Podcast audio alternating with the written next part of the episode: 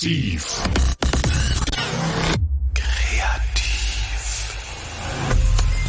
Der informierende, inspirierende, interagierende Wissenspodcast von Antje Hinz. Herzlich willkommen zu Massiv Kreativ. Heute geht es um das Thema Zirkuskunst. Eine faszinierende und vielschichtige Kultursparte, die im Grunde ganz verschiedene künstlerische Bereiche an einem Ort vereint. Nämlich Akrobatik und Tanz, Theater und Varieté, Musik und Kunst, Architektur und Design, Licht, Bühnen und Veranstaltungstechnik und noch viele andere Dinge, die uns verzaubern und uns inspirieren. Und trotzdem muss die Zirkussparte noch immer um Wahrnehmung und Anerkennung kämpfen. Wie es aktuell aussieht und wie es gelingt, den Zirkus nachhaltig zu unterstützen, darüber spreche ich jetzt mit Sven Alp, dem Vorsitzenden der Bundesarbeitsgemeinschaft Zirkuspädagogik. Herzlich willkommen, Herr Alp. Guten Tag, ich freue mich. Viele schauen mit nostalgischem Blick auf den Zirkus, aber diese traditionsreiche Kunstform gibt es ja schon sehr lange. Und zwar deshalb, weil der Zirkus sich immer wieder neu erfunden und weiterentwickelt hat. Herr Alp, was macht den Zirkus heute so modern und innovativ?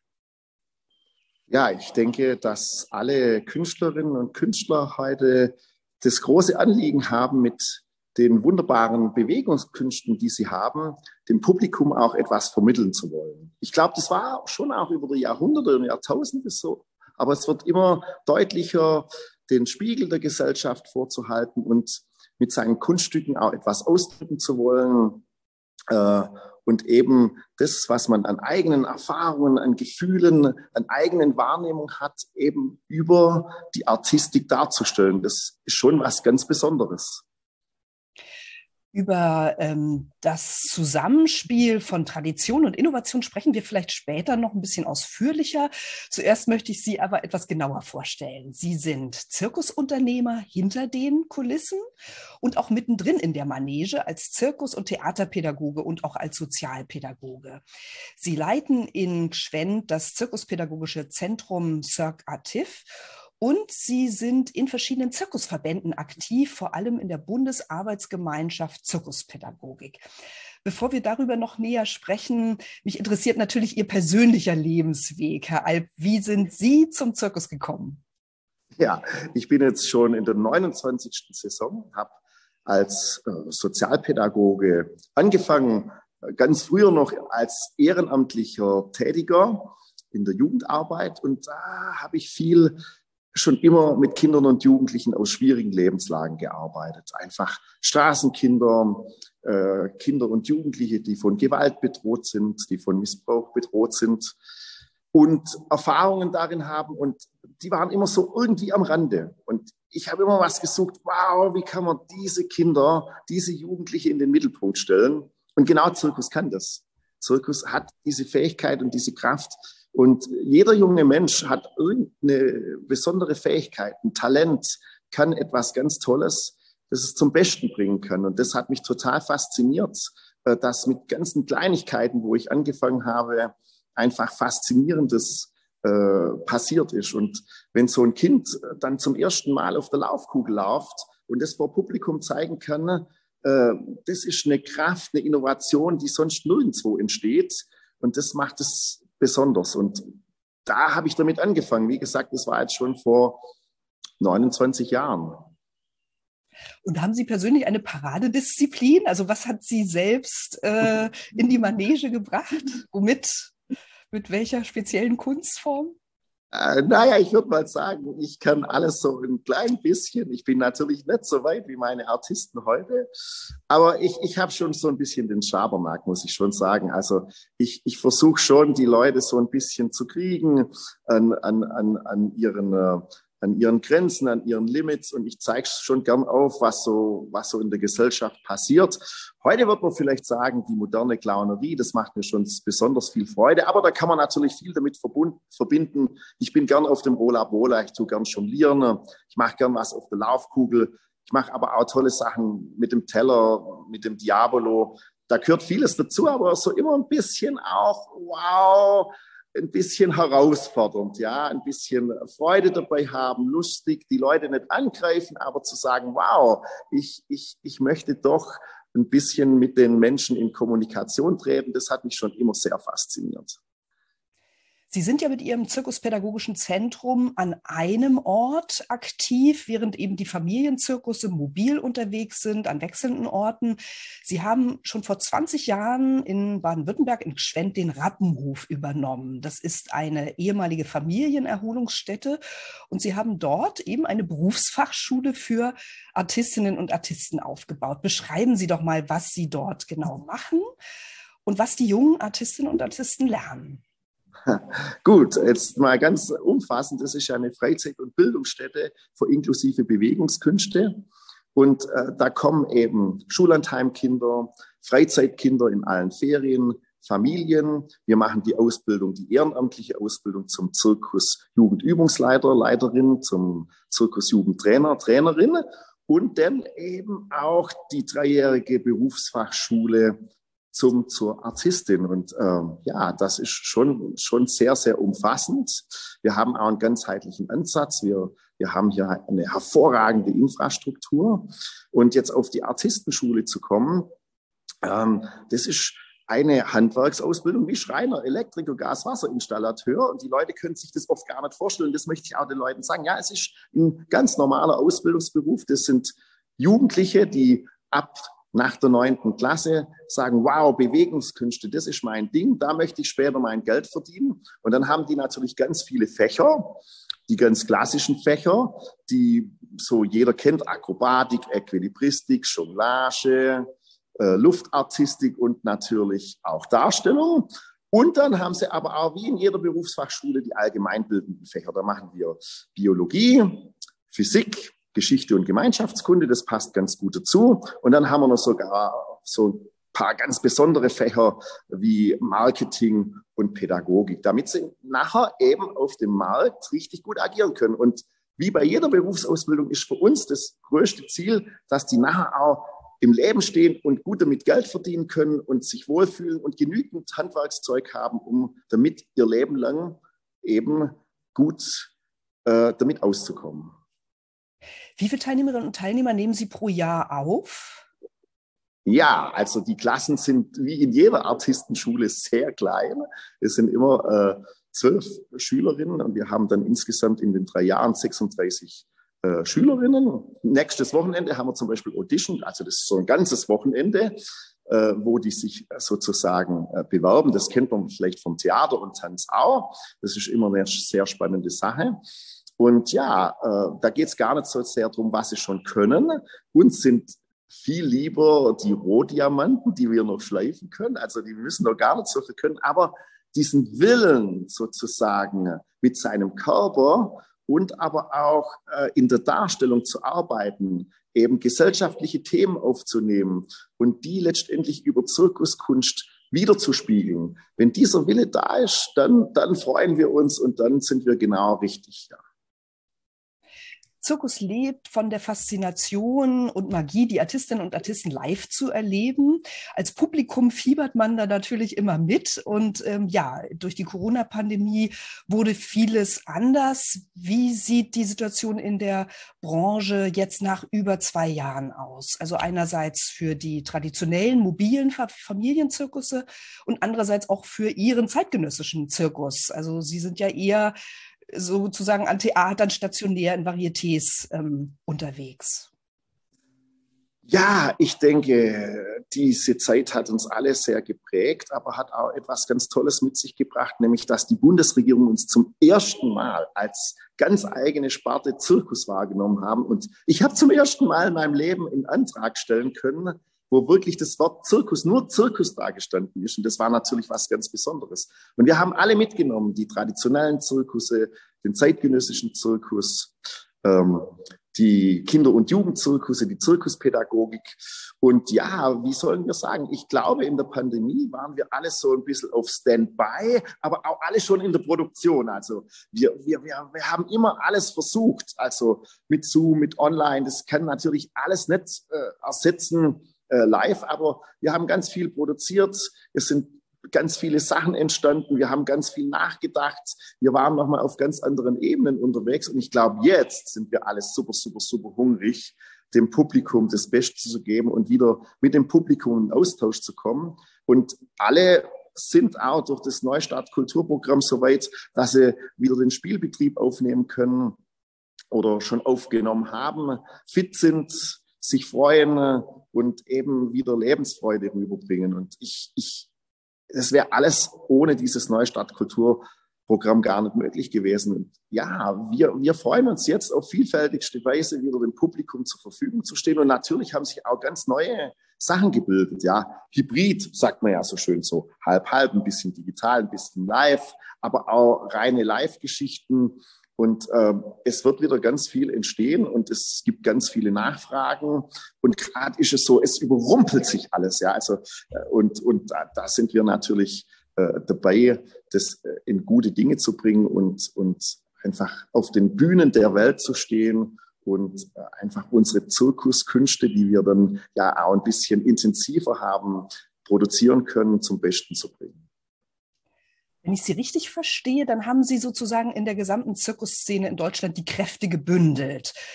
Können Sie noch mal beschreiben, wen Sie da alles zusammengebracht haben? Welche Verbände oder Vereine? Ja, wie haben Sie die Interessen gebündelt? Also das war auch ganz hochinteressant. Also am Anfang sind wir da uns gegenübergestanden. Es kam ja ein Anruf vom BKM. Äh, die BAG Zirkuspädagogik GV soll ziemlich viel Geld in die Hand nehmen und gleichmäßig verteilen. Und dann haben sich natürlich die traditionelle traditionelle Zirkusse gefragt, hä, warum denn die Zirkuspädagogik, das kann ja gar nicht sein. Das kommt aber daher, dass wir mit Förderanträgen und mit öffentlichen Geldern schon relativ viel Erfahrungen über Zirkusgestaltet Vielfalt äh, vom Ministerium Bildung und Forschung äh, gesammelt haben. Und wir sind dann nach und nach über unendlich viele äh, digitale Sitzungen zusammengekommen und, und haben uns kennengelernt und ausgetauscht. Und da ist jetzt dabei, ähm, also der VDCU, das sind die traditionellen Zirkusse, dann aber auch die Großzirkusse aus Deutschland und Europa, der Tierlehrerverband, die Varietés, nochmal ein anderes äh, Förderprogramm, äh, Zirkus macht stark, die BAG Zirkuspädagogik, der BUTZ, das ist äh, der Verband von, vom zeitgenössischen Zirkus.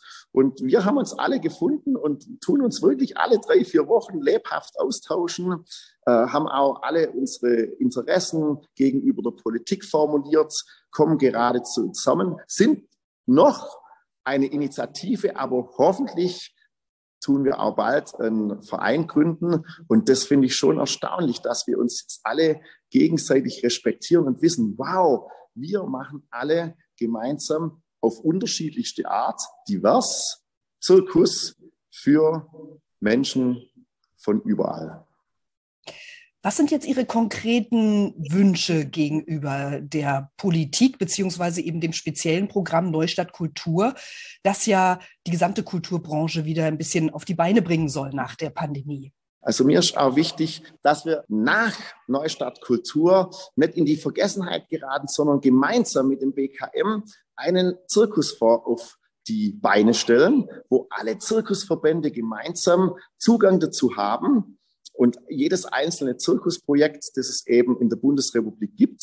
Und da wollen wir zum einen ein Kompetenzzentrum Zirkus haben, weil wir gemerkt haben, wir brauchen ordentlich viel Beratung. Also es gibt ganz viele Zirkusse, die brauchen Beratung, um überhaupt an Fördergelder zu kommen oder Bildung voranzubringen oder über Gesundheit oder wie kann man Produktion gestalten. Also so eine Beratungs- Schiene ist ganz arg wichtig. Und das andere ist natürlich auch, dass man genügend Geld in dem Fonds hat, um Produktionen und Projekte voranzutreiben. Dass man auch mal spielen kann, dass man mal ausprobieren kann, dass man einfach mal Geld hat, um verrückte Produktionen zu machen, um eben den Menschen zu zeigen, wow, Zirkus ist eine echte äh, Kunstform. Und das Dritte, was uns da ganz wichtig ist, und das passiert ja jetzt hiermit auch, Öffentlichkeitsarbeit. Also, dass man einfach mal wegkommt von diesem uralt Gedanken, Zirkus, also diese alten Kinderbücher, die dürfen auch verschwinden, wo da irgendein Löwe durch irgendein Feuerreif springt und irgendein Clown daneben steht und jedes kleine Kind denkt, das ist Zirkus. Nein, das, das war vor 100 Jahren, das ist schon lange mehr so. Zirkus ist was vollkommen anderes. Da, da brauchen wir viel, da brauchen wir Kinderbücher, da brauchen wir eine andere Beschreibung. Äh, äh, in, in der Schule, da, da müssen wir einfach auch selber schauen, dass wir sichtbar machen. Und diese Öffentlichkeitsarbeit, dieses Marketing, dieses Sichtbarmachen von dem Zirkus heute ist so wichtig. Und da hätte ich an die Medien zum Beispiel auch noch einen ganz, ganz dringenden Appell. Bitte verwendet Zirkus nicht als Negativbegriff. Das ist sehr diskriminierend. Also wenn ich heute alleine Spiegel oder Fokus oder irgendeine große Zeitung aufschlag, wird dann in den unmöglichsten Zusammenhängen das Wort Zirkus genannt. Das tut richtig weh, weil wir sind eine Kunstform. Wir machen tolle Dinge. Wir Menschen, möchten Menschen mitnehmen und wir möchten Menschen begeistern und wir möchten nicht sozusagen uns als Negativbegriff sehen.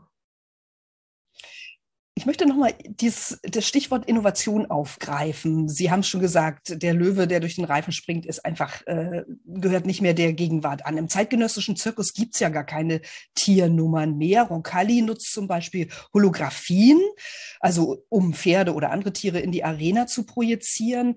Wie ist dieser Wandel entstanden? Ich denke, dass wir mehr mit unseren Körpern arbeiten und mehr sozusagen uns auf uns besinnen, hat auch damit zu tun, dass wir verstehen, wir zeigen ein Kunststück und mit diesem Kunststück wollen wir etwas ausdrücken. Liebe, Kälte, äh, Verstörung, äh, egal was, äh, äh, Freude, alles, was dazugehört.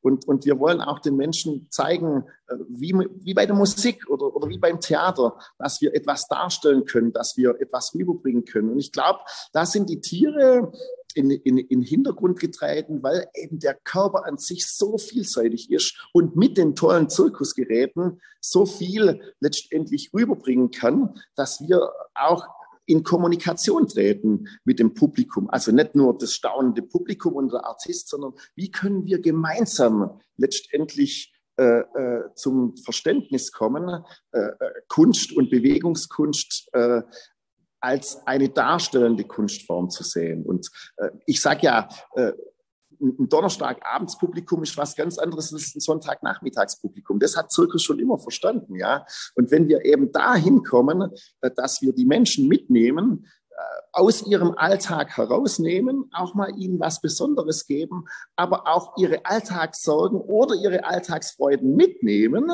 und äh, sie sich dabei wohlfühlen und da auch gesehen werden, dann ist es schon etwas ganz, ganz Besonderes. Aber eins möchte ich noch sagen zu die Tiere. Es gibt ganz viele Zirkusse, die ganz, ganz tolle Tierhaltung haben und die auch nach wie vor ganz tolle Arbeit mit Tieren machen. Und das möchte ich nicht unterschätzen. Und da möchte ich auch Dank sagen zum Tierlehrerverband. Und da entwickelt sich auch ganz viel. Und ich will die Tiere gar nicht ausschließen, sondern wir müssen auch bei den Tieren gucken. Wie können wir das artgerecht und gut machen für die Zukunft? Obwohl das jetzt im zeitgenössischen Zirkus nicht die größte Rolle spielt. In Frankreich gibt es schon wieder tolle zeitgenössischen Zirkus mit Tiere, aber man darf auch die Tiere nicht irgendwie verbannen, sondern es geht immer darum, im Einzelfall, wie gut arbeiten wir Mensch und Tier oder auch unter den Menschen zusammen. Ähm, inwiefern unterscheidet sich, Sie haben eben gesagt, die Nachmittagsveranstaltungen oder Vorstellungen unterscheiden sich von den Abendvorstellungen. Das würde ich gern von Ihnen ein bisschen genauer erläutert haben. Ja, das Sonntagnachmittagspublikum, das sind natürlich Kinder, äh, also Familien mit ihren Kindern. Die Kinder sind auch ein bisschen unruhig, die haben ein bisschen andere Erwartungen und die kann man ganz anders mit reinnehmen. Also die, die, die, die kann man auch mal, mal, mal ein bisschen mit animieren und da kann man andere Späße machen und da darf man natürlich auch andere Begriffe verwenden oder da, da darf man natürlich auch bis hin zu anderen Kostümen andere Musik verwenden.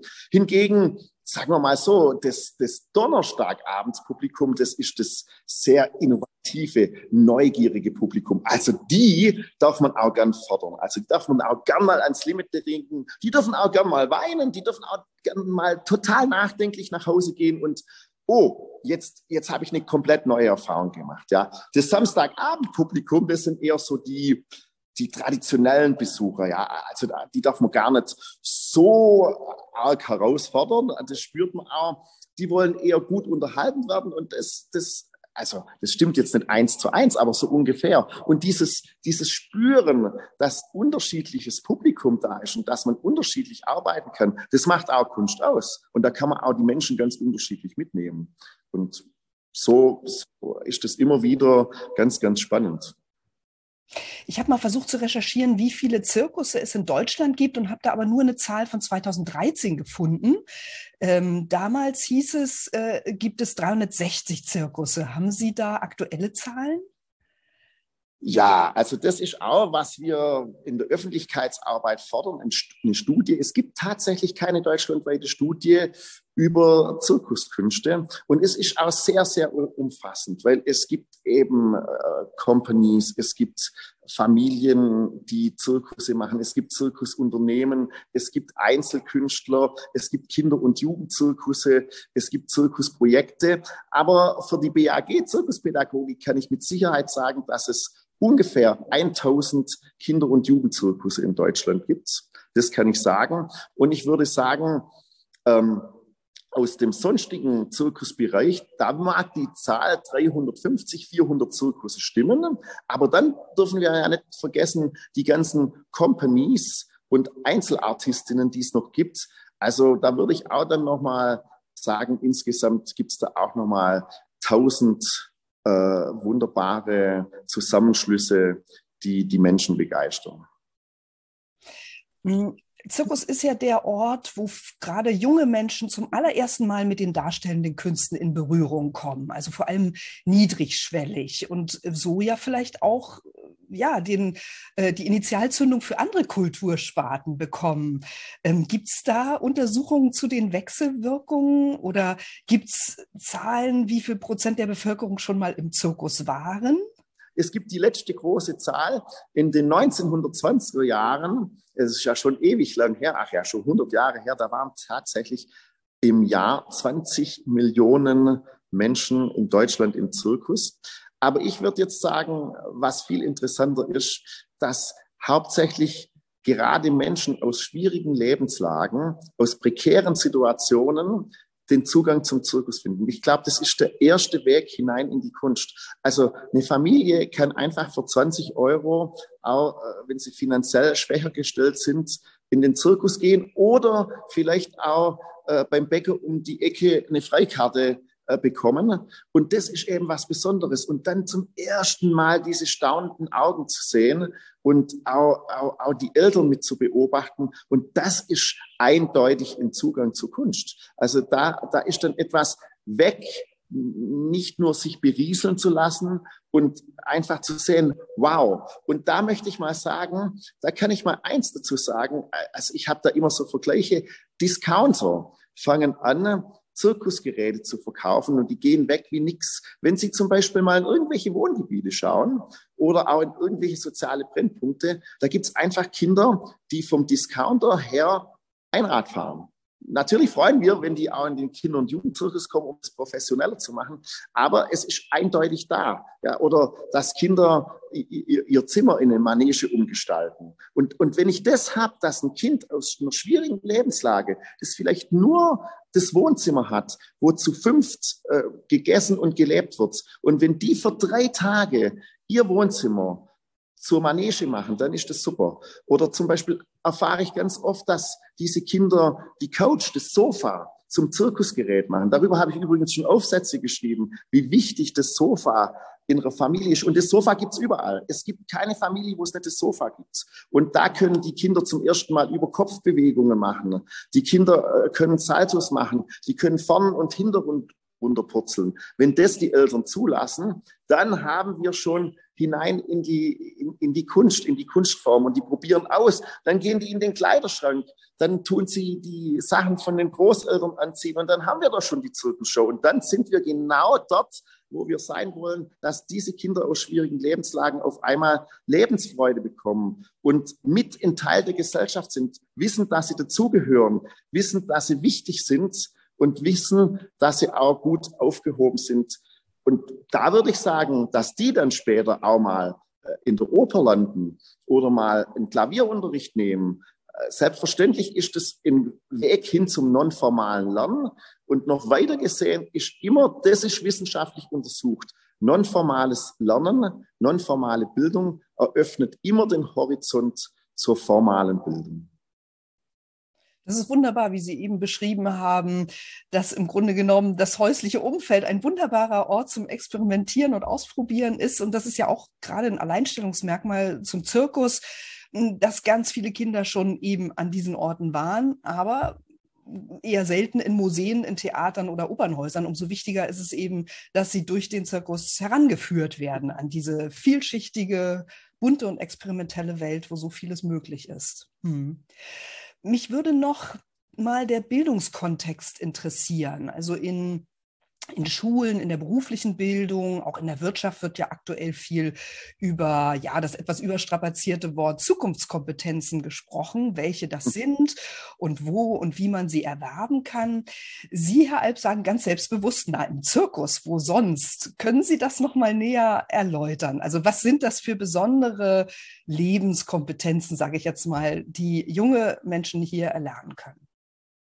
Ja, ich, ich denke, dass Zirkus eine ganz hohe Selbstwirksamkeit hat und ein ganz hohes Potenzial, sich immer wieder selbst finden und zu erfinden. Und eben, man kann im Zirkus geht man an das Limit. Man will ja etwas Ungewöhnliches machen, was äh, zunächst die anderen nicht können. Ja? Man, man geht an ungewöhnliche Bewegungsformen, versucht die aber immer mit Sicherheit in der Gefahr zum Besten zu bringen. Also keiner will ja sehen, dass beim Zirkus irgendwas passiert, also dass irgendjemand abstürzt oder selbst beim Jonglieren der Ball will man nicht, dass er runterfällt, sondern will immer, dass es gelingt. Und das ist doch eine hohe Kompetenz, sozusagen kreativ sich auszuprobieren, ans Limit zu gehen, das aber mit Sicherheit in der Gefahr zu machen und letztlich auch vor Publikum zum Besten zu bringen, sich selber wahrzunehmen, die Gruppe wahrzunehmen. Es geht ja nicht, es geht ja nicht, es ist kein, kein Solo. Künstler kann, kann alleine funktionieren, sondern da gehört ein Teamwork, da gehört ganz viel dazu. Die jungen Menschen im Zirkus, die lernen ja sehr gut letztendlich Außergewöhnliches, Experimentierfreudiges, am Limit zu arbeiten, aber auch mit Sicherheit in der Gefahr, die Dinge zum Besten zu bringen. Es gibt äh, sozusagen im Zirkus äh, keine Verlierer. Es ist eine reine Stärkepädagogik. Also wir alle im Publikum sind gespannt, dass alles gelingen möge. Und die Kinder und Jugendlichen, die jungen Menschen schauen selber danach, äh, wo ist sozusagen ihr Limit? Und das brauchen wir ja später letztendlich äh, überall in, in, in der Wirtschaft, ähm, in, in, in der Dienstleistung, dass wir Deutschen und auch wir westliche Industrienationen, die uns immer so in Sicherheit wiegen, auch mal das Verstehen ans Limit zu gehen, auszuprobieren und zu wissen, wow, es gelingt. Wir können auch mal die Dinge auf den Kopf stellen. Wir können das mal von einem ganz anderen Ende anpacken. Wir können ganz kreativ sein. Und alle meine über die letzten 29 Jahre ehrenamtliche oder auch Artistenschülerinnen, egal wo die anfangen, die sind gefragt. Die sagen immer, da kommen die Firmen und rufen an, wo, wo, woher kommt der junge Mensch? Was hat er davor gemacht? Das kann ja überhaupt nicht sein. Der, der, der sieht ja alles, der läuft mit offenen Augen rum, der kann Dinge miteinander verbinden. Die können Dinge miteinander verbinden. Das ist, das ist so faszinierend und das eben äh, äh auch das zu wissen, wow, ich kann Dinge ganz anders sehen und miteinander gestalten und komme ans Ziel und es wird gelingen und ich kann auch mit Sicherheit in der Gefahr ans Limit gehen. Äh, kann ich nur mal so sagen, wir äh, sind ja oft daran, alles äh, durchzuplanen, alles ganz ordnungsgemäß zu machen. Aber auch das ist so eine Kunst bei uns, ja. Wir, wir, wir müssen oft improvisieren, ja dann fällt der Scheinwerfer aus, dann äh, funktioniert was mit der Musik nicht, dann kommt auf einmal ein, ein, ein, Starkregen und so weiter und so fort. Es gibt ganz viele Sachen. Oder jede Bühne sieht anders aus, jede Manege sieht anders aus. Und wir kommen mit allem dem zurecht und das macht uns auch lebensfähig und ich glaube, das ist schon das Besondere, durch diese multikomplexe Gesellschaft heute zu kommen, indem man eben kreativ, gelingend, freudig ist und auch versteht, wow, es funktioniert. Also in unsicheren Zeiten sozusagen nicht Opfer der Welle zu sein, sondern oben ja. auf der Welle zu surfen und äh, die Richtung vorzugeben. Ne? Ja. Sie beteiligen sich ja mit der Bundesarbeitsgemeinschaft Zirkuspädagogik auch sehr aktiv. Sie haben es schon gesagt, am Förderprogramm Kultur macht stark. Inwiefern ist dieses Programm denn besonders wichtig und wirksam?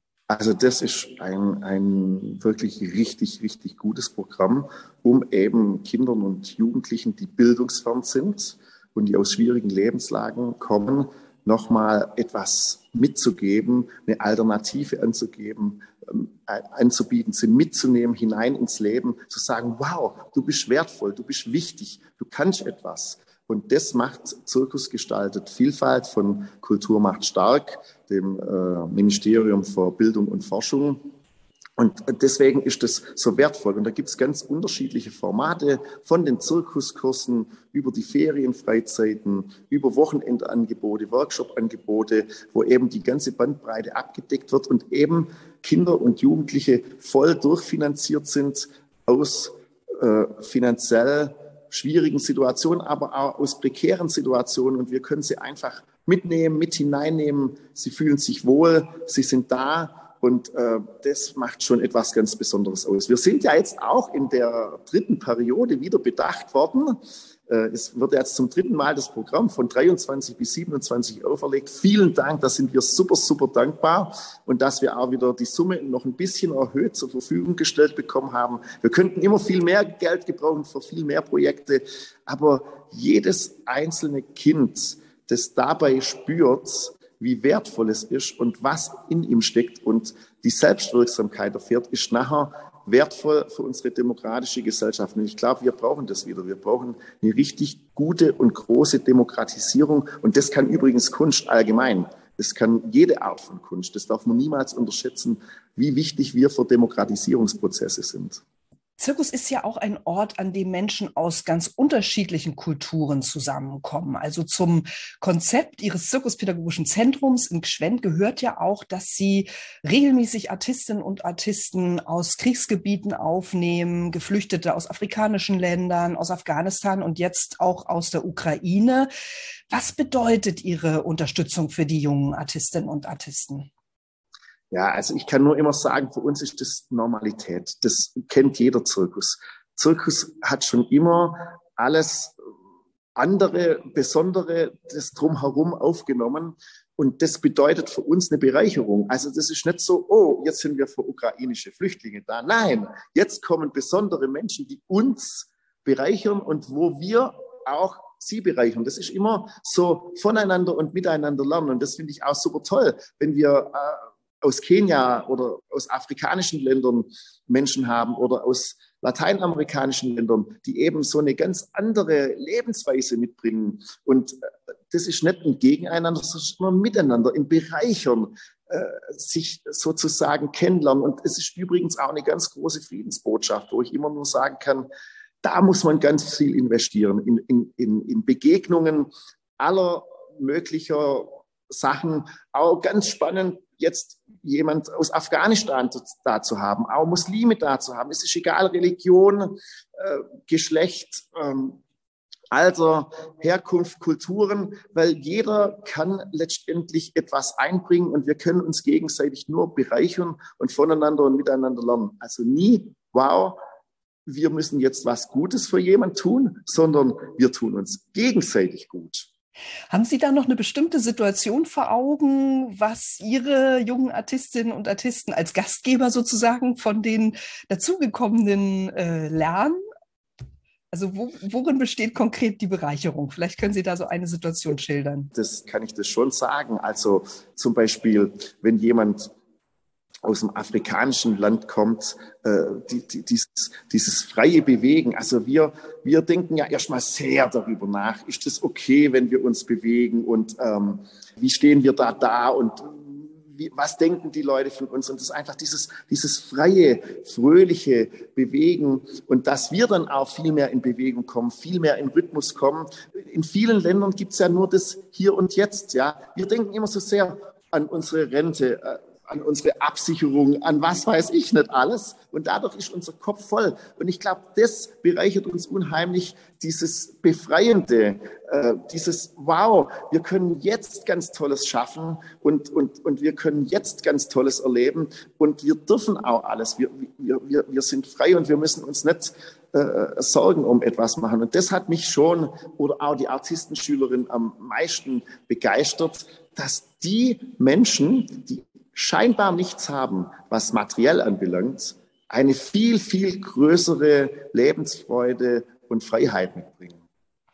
Bleiben wir mal bei diesem internationalen Blick. Ähm, Im Jahr 2008 hat der Zirkus internationale Anerkennung ähm, erhalten. Und zwar insofern, weil die UNESCO die koreanische Zirkuskunst als immaterielles Kulturerbe anerkannt hat. Also es geht ja dabei so um Sichtbarkeit, was Sie schon gesagt haben, Weitergabe auch von Wissen und Können, von kultureller Praxis.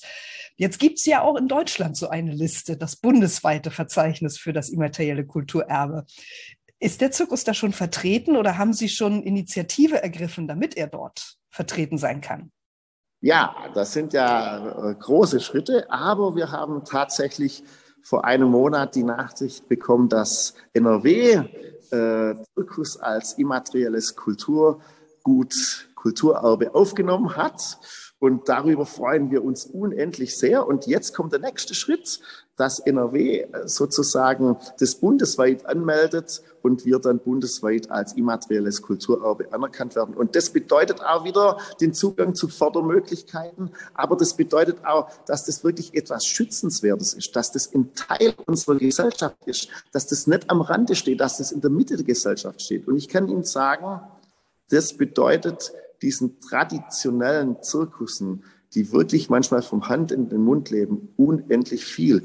Sie werden wahrgenommen, sie werden angenommen und sie können mit Stolz sagen, wow, wir sind wichtig. Und ähm, ja, da sind wir gerade auf dem Weg.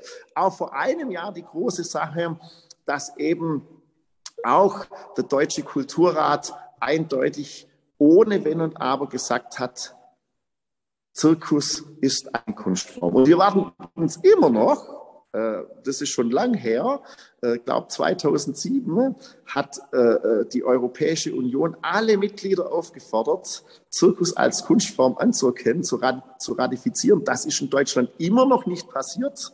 Wir, wir gehen da an alle Hebel, an alle Bewegungen hin und sagen, bitte, egal wo ihr Ausschreibungen macht für Kunstform, das Wort Zirkus darf immer dabei stehen, neben Theater, neben Tanz, neben Musik und so weiter. Und da sind wir dabei. Und wir würden uns natürlich von der Bundesregierung freuen. Und da können alle Parteien und alle Abgeordnete die Hand heben und können sagen, wow, Zirkus wird uneingeschränkt als Kunstform anerkannt. Und darüber würden wir uns sehr, sehr freuen. Also wenn ich Sie richtig verstehe, in Deutschland besteht noch Nachholbedarf, was die Anerkennung des Zirkuses angeht, vielleicht von Nordrhein-Westfalen in die Welt sozusagen. Aber wie steht denn Deutschland da im europäischen Vergleich? Oder welche europäischen Nachbarn oder auch welche internationalen Nachbarn machen es besser? Also natürlich ganz vorne dran sind die skandinavischen Ländern und, und natürlich Frankreich ist unser großes Vorbild. In Frankreich gibt es für Kunst und auch für den Zirkus drei Ebenen. Es gibt den Freizeitbereich, es gibt den Amateurbereich und es gibt den Profibereich.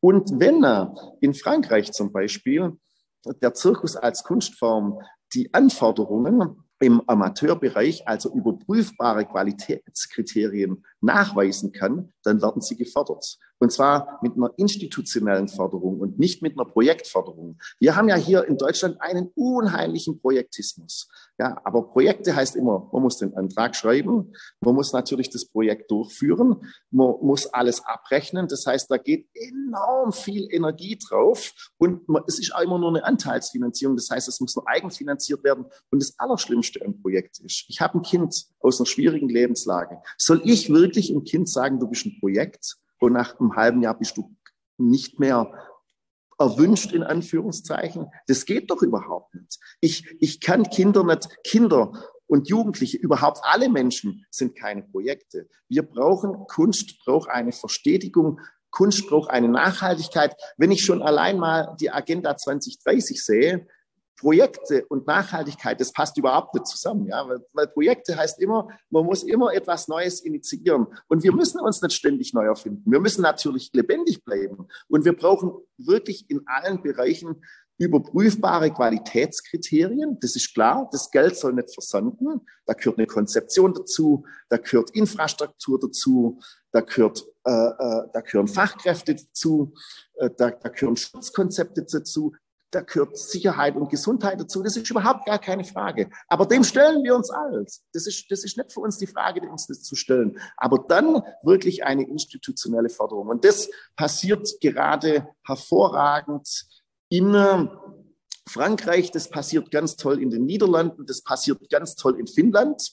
Vielleicht für die Medien nur eine Sache. Es gibt unendlich, also ich will ja auch mal ein bisschen die Medien ein bisschen herausfordern. Es gibt äh, gucken wir mal, wie viel Krimis in den Medien kommen und gucken wir mal, wie viel äh, Sportübertragungen in den Medien kommen. Ja? Und die Niederlande, die haben sich auch zusammengeschlossen und die haben es hingekriegt, dass jede Woche einmal zwei Stunden nur reine Zeitzirkus ist. Ja? Und äh, also äh, einfach im Fernsehen. Und da werden Manchmal gibt es Aufführungen, manchmal wird zeitgenössischer Zirkus dargestellt, manchmal wird eine Geschichte gemacht, wie, wie, wie ein Artist äh, sein Leben gestaltet. Und, und das führt natürlich dazu, so eine Öffentlichkeitsarbeit führt natürlich dazu, dass die Menschen auch ein anderes Verständnis bekommen. Ja? Und die Intendanten könnten vielleicht einmal pro Woche zwei Stunden für den Zirkus freiräumen. Ja? Wäre vielleicht eine gute Idee. Ja, wir müssen da alle, die ganze Gesellschaft muss daran arbeiten. Aber äh, ich denke, wir, wir haben da viele Vorbilder um uns herum und wir verstehen nicht ganz, warum äh, die Bundesregierung und auch die Länder nicht alles dran setzen, Kunst und Kultur und insbesondere Zirkus zu fördern, weil diese Demokratisierungsprozesse, das ist eine Investition in die Zukunft, da brauchen Sie sich keine Sorgen machen, weil hat, hat jemals schon mal jemand im Zirkus von Randale gehört oder, oder von irgendwelchen, äh, von Doping oder irgendwelchen komischen Dingen? Nee, das ist was ganz anderes. Das ist ein Miteinander, das ist ein Füreinander. Und wir brauchen äh, demokratische Werte. Und da kann doch über Kunst ganz viel geschehen. Und das, da geht nichts verloren. Und nachher sind die dann auch in der IT-Branche, nachher sind es auch Ärzte, nachher sind es auch Ingenieure. Und wenn wir anfangen, anders zu denken, nachhaltiger zu denken, kreativer zu denken, was, was kann man verlieren? Niemand kann was verlieren. Wir können alle nur gewinnen. Und deswegen die herzliche Einladung, dort auch mal besonders nach Frankreich oder äh, in die skandinavischen Länder zu schauen. Und da haben wir auch Studien, uns zu vertrauen. Wir tun gerne die Projekte mit aufstellen und dann setzen wir sie auch um. Und es braucht ein paar Jahre, aber dann wird auch die Gesellschaft durch uns ein Stückchen glücklicher, freudiger, nachhaltiger. Es ist ja so, dass Zirkus im Grunde ganz viele Bereiche berührt. Also Sie, wir haben schon ganz viele angesprochen, die kulturelle Bildung, Kunst und Kultur, aber auch Soziales oder Gemeinsamkeiten zwischen Generationen, Familie, nun sind diese Ministerien bei uns, nicht nur in Deutschland, ja alle auf ihr Spezialthema konzentriert. Ist das sozusagen dann mehr Fluch oder mehr Segen, weil sie hätten ja auch die Chance, in ganz vielen verschiedenen Ministerien vielleicht auch Anträge zu stellen. Also mir ist da noch ähm, Ihre Idee von einem Fonds Zirkuskünste im Kopf. Können Sie darüber noch mehr erzählen? Da gibt es natürlich auch eine Uneinigkeit in der Zirkuswelt. Natürlich ist es schön, dass wir uns teilweise äh, an den Sport wenden können, an das Soziale wenden können, an die Kultur äh, wenden können, an die Wirtschaftsförderung und an die Kreativwirtschaft wenden können, an die Bildung und Forschung wenden können. Aber das ist auch für manche auch ein Irrgarten und total undurchsichtig. Und äh, man will natürlich nicht irgendwas verlieren, aber man könnte es zum Beispiel ähm, jetzt auch beim Ressort von der Claudia Roth im BKM bündeln und dort eben einen Zirkusfonds gestalten. Und ob das dann nachher Kinder und Jugendlichen oder äh, dem Artisten, der Artistin zugutekommt oder eine Company zugutekommt. Ich glaube, das wäre ein guter Anfang, eben diesen Zirkusfonds für Zirkuskünste zu haben, um auch einen konkreten Ansprechpartner zu haben. Und der würde ja auch mit dem Kompetenzzentrum Zirkus letztendlich die Beratung in die anderen Sparten hinein gewährleisten. Ja?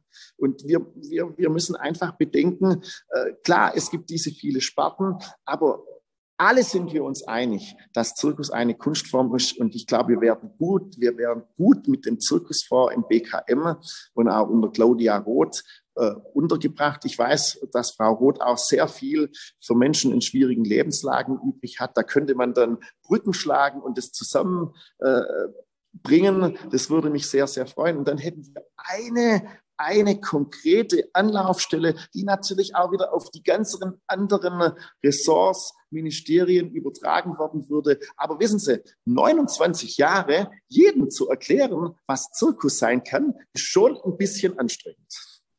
Ja, so schön diese Vielfalt ist, ähm, Sie sagen es schon, ähm, immer wieder diese speziellen ja, Ausprägungen zu erklären, äh, ist gar nicht so einfach. Dabei würden Sie sich auch ja überprüfbaren Qualitätskriterien stellen, also zum Beispiel eben für die Regelförderung Kinder- und Jugendzirkusse. Mögen Sie darüber noch was sagen? Also wie könnten diese Qualitätskriterien aussehen? ja, diese Qualitätskriterien, die müssten wir einfach gemeinsam erstellen. Aber das hat natürlich schon was damit zu tun, also zum Beispiel Sicherheit und Gesundheit. Also wie, wie können wir arbeiten, dass äh, der, der, der Körper letztendlich lebenslang sicher und gut äh, arbeitet. Das ist schon mal eine ganz wichtige Sache, dass nicht irgendwas passiert. Sicherheitsstandards, die, können, die könnten wir gemeinsam vereinbaren. Dann natürlich auch Fachexpertise, also dass wir auch sagen, äh, das hat ja auch die BAG Zirkuspädagogik vor Jahren schon auf den Weg gebracht, die Professionalisierung. Wir haben ein Anerkennungsverfahren für Zirkuspädagoginnen, wo wir einfach sagen, wow, das sind Fachexperten, das sind Zirkuspädagoginnen, die wissen was. Es gibt bei uns und noch zweimal an anderen Orten in Deutschland die Ausbildung zur Artistin, zur, zum Artisten. Die wissen was von ihrem Fach und man braucht natürlich Fachpersonal. Das ist ganz klar. Und man braucht natürlich auch ein Konzept, also dass man auch weiß, was tut man denn? Wen will man denn fördern? Welche Zielgruppe ist dabei? Äh, was will man erreichen? Was ist überprüfbar? Äh, so, und wenn man, wenn man diese Punkte zusammenbringt und natürlich auch die Infrastruktur, ja. Wir haben zum Beispiel eine von sechs Hallen in Europa, die dynamische Luftartistik und Akrobatik in allen Richtungen gewährleisten können. Wir können nicht einfach in eine Turnhalle gehen, die kann das gar nicht. Ich kann nicht einfach in einer Turnhalle ein Flying Trapeze anbringen. Ja? Dazu brauchen wir natürlich auch Infrastruktur, Räumlichkeiten. Aber wenn wir diese Punkte zusammenbringen, und ich würde schon sagen, es ist Infrastruktur, es ist Fachpersonal, es ist Konzeption, es ist Expertise und es ist Sicherheit und Gesundheit. Und wenn wir das zusammenbringen, dann haben wir eben auf den drei Ebenen, und die möchte ich nicht unterschätzen. Es gibt eine Freizeitebene und die ist genauso wichtig wie die Amateurebene und ist genauso wichtig wie die Profiebene. Und natürlich kann man nicht in der Freizeitebene jetzt zum Beispiel mit dem russischen Barren arbeiten. Das gehört in die Profiebene. Und da kann man auch sich klar unterscheidbar machen. Und das heißt nicht, das eine ist besser wie das andere, sondern das sind einfach unterschiedliche Dinge. Und wenn wir da gemeinsam die Qualitätskriterien erarbeiten, dann können die auch letztendlich jederzeit überprüft werden. Und ich glaube, das, das möchten wir sogar. Ich glaube, das ist auch wichtig, überprüfbare Qualitätskriterien zu haben, weil wir wollen sagen, hey, wir machen gute Arbeit für die Gesellschaft.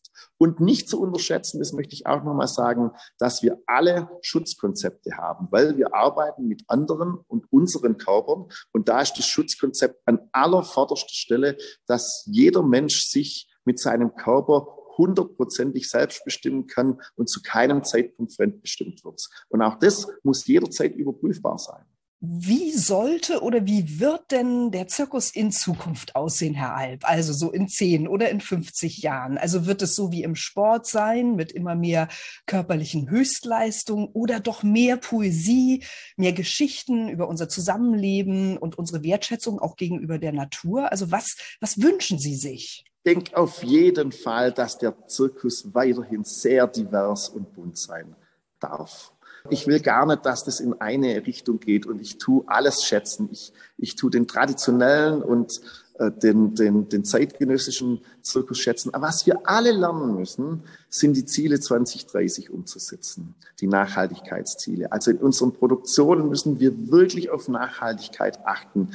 Wir müssen sichere sozialversicherungspflichtige oder dann auch selbstständige Tätigkeiten schaffen, wo jeder ein gutes Auskommen haben. Aber wenn wir an die Tiere gucken, dass wir da moderner und interessierter und dem Tierwohl entsprechend denken. Und das steckt ja alles in der Agenda 2030 drin. Ich glaube, das ist mein ganz, ganz großer Wunsch, dass da alle drüber nachdenken.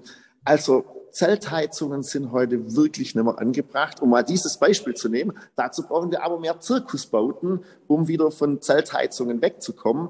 Äh, oder wir müssen die Zeltheizungen so nachhaltig gestalten, äh, dass sie eben CO2-neutral sind. Also das, das, das sind kleine Punkte, aber da müssen wir uns an der eigenen Nase greifen und sagen, hey, das, das, das ist wichtig, aber es darf bunt sein. Und ich muss sagen, auch eine klassische Zirkusnummer, wo zum Beispiel jemand mit dem Einrad jonglierend über das äh, äh, Drahtseil fährt, ist für mich genauso faszinierend, wie wenn jemand letztendlich äh, in, in hoch gesellschaftspolitisches Thema in zeitgenössischen Zirkus äh, aufarbeitet. Ich, ich würde nicht sagen, dass es da ein Ausspielen gibt und alles hat seine Berechtigung. Wir wissen das alle. Manchmal wollen wir uns intensiv kritisch mit etwas auseinandersetzen, aber manchmal wollen wir uns auch einfach nur berieseln lassen und beides gehört dazu und beides ist wunderschön. Es muss nur immer so geschaltet sein, dass es nachhaltig ist und dass es ein Miteinander ist. Und da freue ich mich drauf. Ich denke, wir werden aber in Zukunft auch, und das finde ich schon sehr interessant, äh, viel mehr Techniken mit reinnehmen. Ja, also da hat sicherlich große Zirkusse haben uns da äh, was vorgemacht. Also man kann ja heute äh, mit Lichttechnik, mit Lasertechnik, mit Lichtvorhängen. Äh, das kann vielleicht das Theater schon viel besser. Mit Bühnen, die sich drehen, bewegen, äh, so viel gestalten. Also da kann man nochmal Veranstaltungstechniker in einer ganz anderen Art und Weise reinbringen. Also ich denke, da ist nach oben unheimlich viel möglich. Was ich aber eindeutig sagen möchte, ich möchte im Zirkus nicht dahin kommen, dass wir über mit unseren Körpern über das Limit gehen. Also mir ist auch wichtig, dass es kein Doping gibt, dass wir sagen, so, der Körper kann bestimmte Dinge, aber das ist auch das Limit. Und nicht, äh, wir müssen um jeden Preis schneller, weiter, höher über das Limit hinausschießen, sondern dann eher, wir tun mehr Poesie, mehr Darstellung mit reinnehmen. Und auch, auch das gehört dazu, die Sicherheit und Gesundheit. Wo ist das Limit vom menschlichen Körper? Der kann viel, aber irgendwo sind auch die Grenzen. Dann wünsche ich uns allen, dass der Zirkus so vielfältig, divers und faszinierend bleibt, wie Sie es so begeistert in den letzten 55, 60 Minuten beschrieben haben und dass Zirkus die Herzen der Menschen auch weiterhin erreicht und verzaubert. Dank Ihres großartigen Engagements und anderer Zirkusenthusiasten. Lieber Herr Alp, also herzlichen Dank für Ihre schönen Einblicke in eine Welt, die immer noch ganz viel Magie versprüht. Das war Sven Alp, der erste Vorsitzende der Bundes AG Zirkuspädagogik und Leiter der Artistenschule Circative in Gschwend. Vielen herzlichen Dank und gutes Gelingen bei all Ihren neuen Projekten. Dankeschön. Vielen Dank.